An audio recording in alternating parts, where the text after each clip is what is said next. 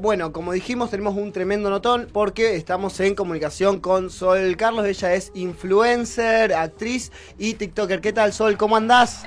Hola, ¿cómo andan? ¿Me escuchan bien? Sí, se escucha perfecto. ¿Qué tal? ¿Cómo andás? Bueno, no sé, primero, eh, ¿dónde, ¿por dónde estás? ¿Por dónde ando? Es una gran pregunta. Cada semana es un lugar diferente. yo vivo en Miami. Estás en Miami, bien. Eh, y para saber, de chumeta nomás, ¿no? ¿Qué, horario, franja horaria tenés ahora ya? Ya son las 6 pm. Ah, una hora menos. Una horita menos que acá. Estamos a las 7 de la, de la tarde, perfecto. Bueno, eh, Sol, para, que, para quien no te conozca, eh, ¿cuándo empezaste a generar contenido y cómo fue que surgió la idea? Buenísimo, mira, yo vengo haciendo desde el 2019 contenido porque soy actriz y obviamente eh, siempre tuve esa naturalidad de, que me gusta entretener a la gente, contar historias, soy muy extrovertida, ¿viste? como que para mí fue lo más normal del mundo. Y nada, pasa la cuarentena, y no tenía audiciones para obras ni nada de cosas, y dije, por favor, necesito audicionar para algo o tengo que hacer algo creativo, porque si no me voy a volver loca. Entonces, claro, ahí fue que empecé a hacer comedia contando mi experiencia viviendo en Estados Unidos, porque yo hace ya 10 años que vivo acá en Estados Unidos, y las diferencias culturales, me ponía pelucas, hacía personajes, voces, entonces fue meter todas esas habilidades creativas que tenía, que no podía usarlas porque estábamos en cuarentena, y las puse en las redes. Y así empezó. Claro, ¿y cómo te diste cuenta de, que empezó? Porque en algún momento vos dijiste, che, me parece que está funcionando todo, se está desbordando la gente, la gente le gusta lo que hago. ¿Cuándo te diste cuenta de, eso y decís, bueno, a ver, ¿cómo, cómo me lo tomo? Si más eh, como un hobby o como, bueno, ya empiezo a pensar el contenido. ¿Cómo fue eso? Yo siempre me lo tomé muy serio, porque en cuanto hago algo artístico, le pongo mi 100%, ¿viste? Siempre la, energía. A la hora del teatro, la actuación, hasta mis videos de YouTube que hacía en ese entonces, siempre me lo tomaba muy serio. Aunque lo vean solo mis abuelos y mis tíos, yo decía, esto tiene que ser perfecto. Está bien, sí, así tiene que ser. Lo tomé serio, pero bueno, cuando empecé a hacer esos videos de comedia, eh, yo antes hacía contenido en inglés, porque mi canal de YouTube era en inglés, todo, a la hora de actuar era todo en inglés, y dije, ¿quién me va a escuchar? En ese momento en Latinoamérica no se usaba TikTok casi recién el principio de 2020. Claro. Y cuando estábamos en la cuarentena, una amiga me dijo, che, probás un video en español a ver qué onda. Y yo, ¿quién lo va a ver? Claro. Y yo contando eh, cómo yo esperaba que la gente se vistiese en la secundaria de Estados Unidos, que pensé que era como High School Musical. que nada que ver, ¿viste? Y re explotó y yo creo que la gente se encariñó mucho con mi personalidad, porque soy muy extrovertida, eh, soy también muy honesta, real, no, no tengo problema de mostrarme con caras raras, sin maquillaje, me gusta ser muy auténtica. Y creo que la gente conectó mucho. Y cuando ya se volvió más serio, mucha gente dice, no, cuando ya tenés un millón de seguidores ya puede ser tu trabajo. Y no, la realidad de las redes es que al TikTok, TikTok ser muy nuevo, mm. la manera de monetizar... Eh, todavía no había muchas opciones. Claro. No se volvió mi trabajo fijo hasta más de un año después de estar. Yo tenía millones de seguidores y yo no estaba ganando dinero. Claro. Subiendo cinco videos al día, ¿eh? Sin, sin bueno, el fin de semana, nada. E-, eso está bueno que lo aclares, porque uno se piensa que por tener seguidores ya uno puede vivir de, lo que es la red social de, TikTok. y, bueno, uno no se, no se imagina el detrás que contás vos. Y el tema del, algo, del algoritmo, que eh, TikTok es como que tenés que subir eh, videos todos los días como para que seguir estando en eje. Eh, ¿Vos lo tomás como una presión o sos más relajada? Eh, bueno, vos contás que te, que te tomás las cosas muy en serio, pero ¿te sentís presionada? No, mira, es, raro porque yo soy muy, perdón si hablo spanglish, no, no, hay problema. que es como, amo trabajar. Y hasta un punto de un nivel no muy sano. Entonces, eh, yo como que me baño, voy a hacer pis, a donde sea tengo ideas de videos. Tengo unas notas en mis celulares y anoto en cualquier hora. Entonces, por día tengo como 10 ideas, o sea, nunca se me agota. Y entonces las hago porque me gustan también. Pero ¿qué pasaba? En especial con esa presión, yo sí, sí. sentía esa presión de tenés que estar relevante, porque si no la gente se olvida de vos, bum, bum, bum. Pero claro, o sea, yo no me tomaba fines de semana libres, no me dejaba hacer vacaciones, hasta que mi novio me dijo, che, solo, o sea, tu salud mental va primero. Si un día no te sentís bien, no es el fin del mundo si no subís un video. Pero bueno, así que eso lo trabajé y ahora 100% de la salud mental va primero. Si un día no me siento bien o algo así, me tomo el día o me quiero ir de viaje, me desconecto unos días. Así que yo creo que la gente puede ver si vos estás bien y si no estás bien, como que no resuenan bien. es verdad, es verdad. Está bueno eso que decís también de, la salud mental, ¿no? Eh, bueno, ahí estabas hablando de la cantidad de trabajo que te podía generar y todo eso. No sé si trabajás con alguien o es todo absolutamente sola lo que haces. Mira, ya vengo haciendo esto desde 2019, venía sola, sola, que yo me acuerdo que miraba a los influencers, los creadores de contenido y digo, ¿de qué se quejan? Es hacer contenido divertido. Pero realmente es un trabajo que uno se levanta desde las 7 que te levantás hasta las 12 de la noche que no parás. Yo nunca me imaginé eso, porque vos sos tu propio editor, tu propio manager, que tenés que escribirle a las marcas, tenés sos tu talento, tenés que editarlo, tenés que contactarte. Es, es un tema enorme. Y a mí me, gustaba la parte creativa, ¿viste? Pero después la parte de mandar emails y todo eso me tomaba dos, tres horas del día y yo me saturaba. Claro. Y nada, por suerte conseguí ahora un manager fabuloso que se llama Gilbert Sosa, que me ha ayudado con un montón de oportunidades, de premiers, de eventos, con marcas. Así que nada, eh, nunca me imaginé como, wow, yo voy a tener un manager.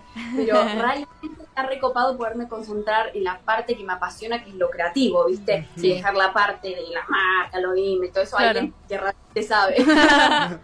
bueno, justo eh, recién hace un ratito eh, hablaba sobre tu contenido y, de la salud mental, ¿no? Eh, y también hay parte de contenido tuyo que uno es el humor, claramente, y la actuación, y otro también es darle aliento, ¿no? A, los seguidores, porque yo he visto videos donde vos les decís, capaz ellos se sienten mal o tienen un día mal y vos le das como esa palabra de aliento, eso de, bueno, está todo bien, querete como sos, o sea, no, no, no busques la, perfección o, un cuerpo hegemónico, eh, y vos le das como esas palabras de aliento. Eh, ¿Y cómo sentís que repercute eso en tus seguidores? Porque la verdad después leo los comentarios y son muy lindos. Y capaz que con una simple palabra vos le cambiás el día a la otra persona. si sos consciente de eso, de lo que generás. Es, es muy fuerte porque obviamente 90% de mis seguidores viven en Latinoamérica, ¿no? Mm. Entonces, cuando estoy en Estados Unidos, no me cruzo a tantos seguidores.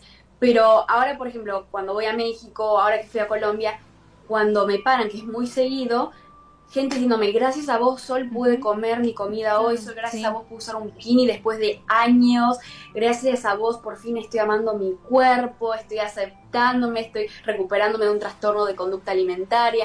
Entonces, te conmueve mucho y ves el poder de, yo le estoy hablando a una cámara y cómo realmente ese mensaje le está llegando a millones de personas en, miles de lugares.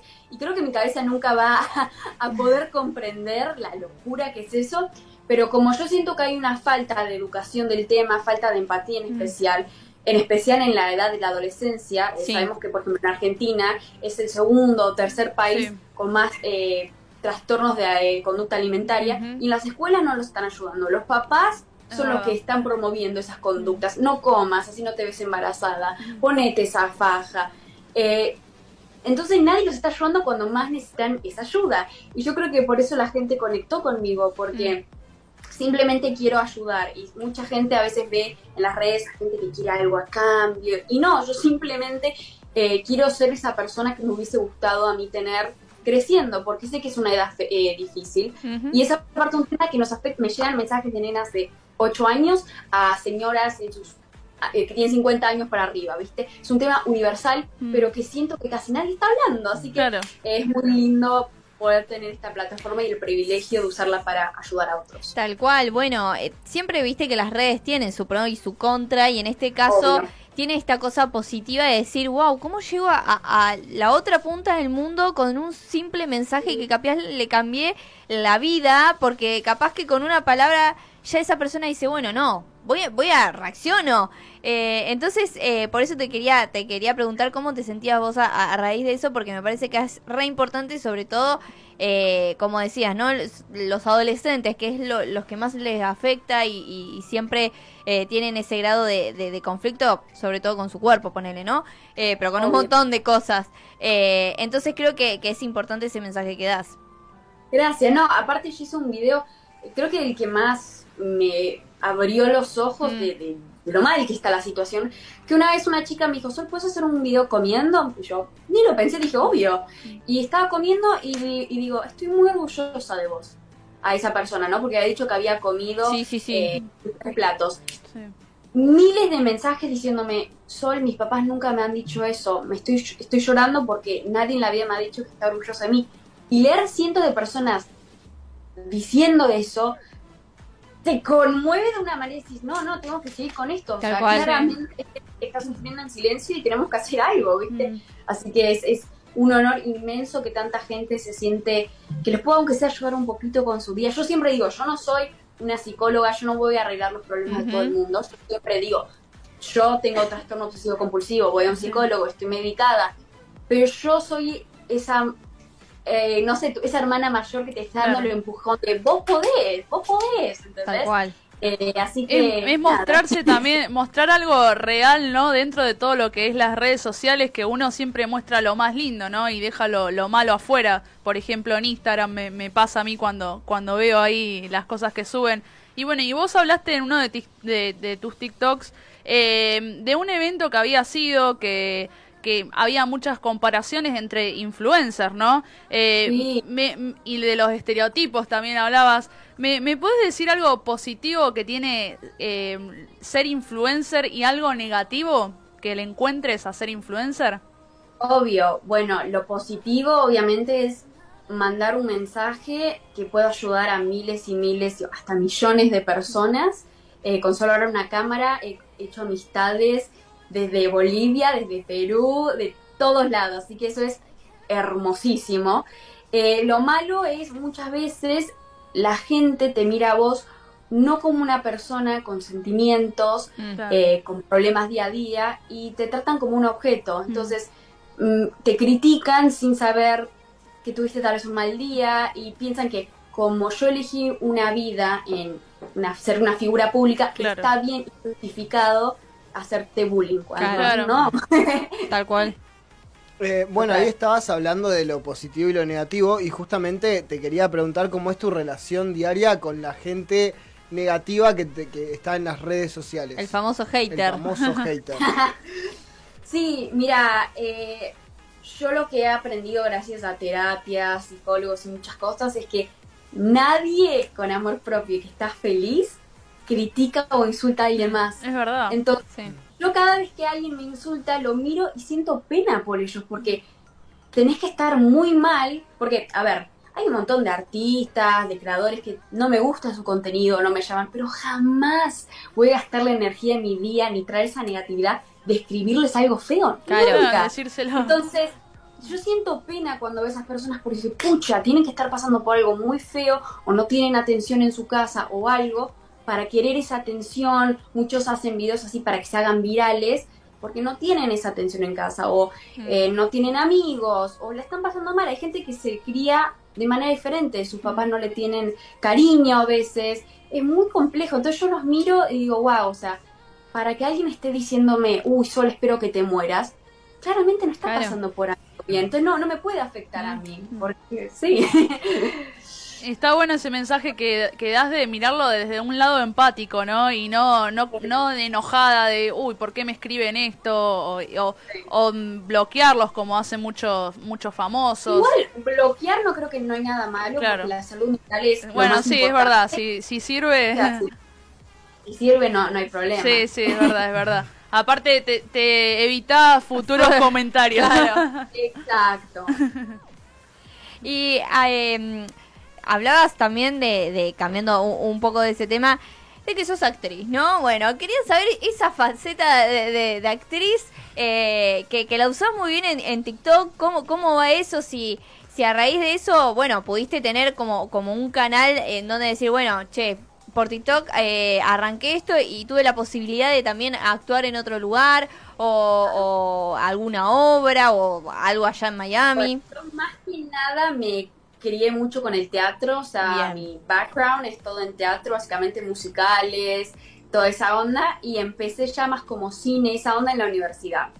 Y cuando ya empecé a estar, o sea, estuve así en unos cortometrajes, este y lo otro, Y justo cuando empecé ya como las oportunidades estaban dando, sí. pandemia, entonces claro, un estudio abrió, no, no habían audiciones. Y nada, ahí fue cuando me concentré en TikTok y se volvió, como te decía, un trabajo desde las 7 de la mañana hasta las 12 de la noche.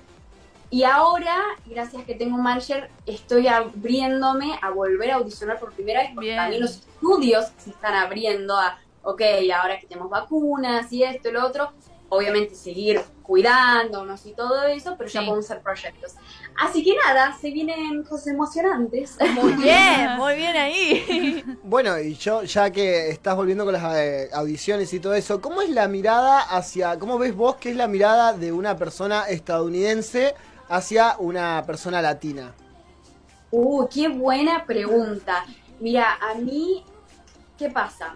Yo noto que hay un problema en el mundo de la actuación en Latinoamérica y en Estados Unidos. En Latinoamérica tienden a solo castear, siento, a gente eh, de piel más clara normalmente. En cambio, en Estados Unidos, a mí me han dicho, no solo te podemos hacer un casting de latina porque sos muy blanquita y no tenés pelo marrón.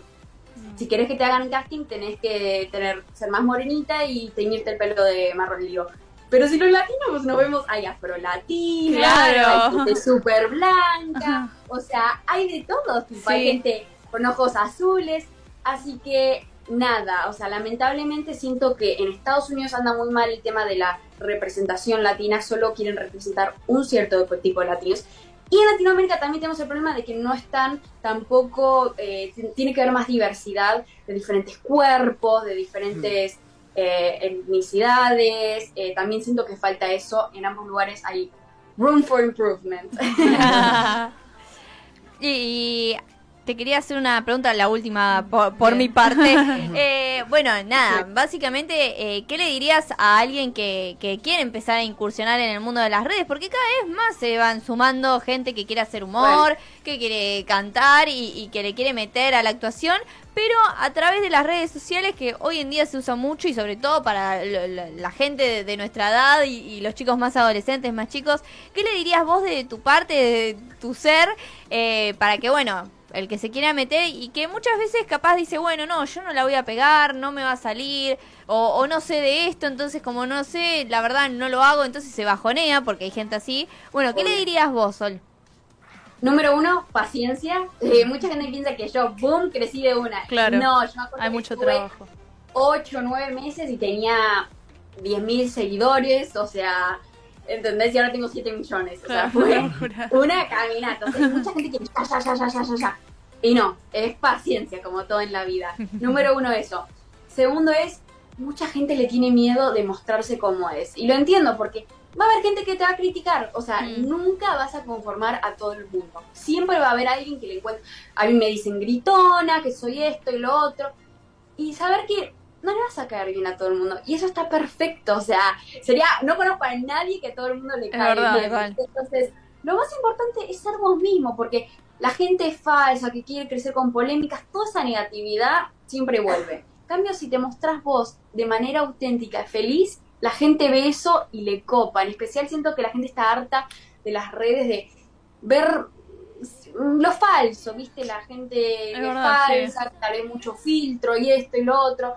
Entonces te mostrás con tus vulnerabilidades, contando de tus experiencias día a día. Yo creo que la gente de verdad conecta con eso, así que probalo. Muy bien. Y hablando de contenido, eh, ¿vos crees que, que, todo está inventado o todavía hay muchas cosas nuevas por descubrir?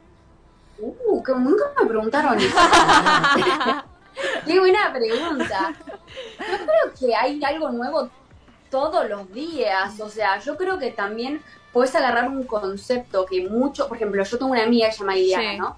Que hace videos de maquillaje. Es decir, gente que hace maquillaje hay millones. Pero ella lo que hace es va a la calle y maquilla a desconocidos y se pone a charlar de cosas fuertes de la vida con ellos. Se termina tratando de llorar, es muy emocional.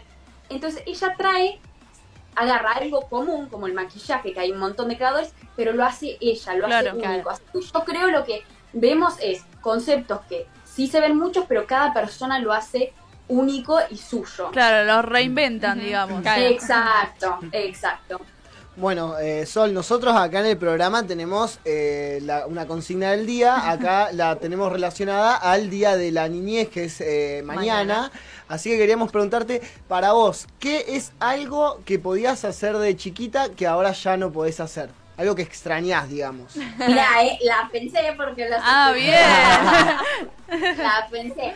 Mira, ¿Se acuerdan de chiquitos cuando están en el auto y tipo se hacen los dormidos para que sus papás le hagan upa y Sí, sí, es buenísimo. hoy en día no puedo, ya no puedo. Es buenísima la respuesta. Es muy buena, es verdad, es verdad. Mira, me había olvidado de ese recuerdo, recuerdo desbloqueado. recuerdo desbloqueado. Sí, eh, eh, o dormir. Sí, sí. dormir en la parte de atrás del auto. Sí, sí.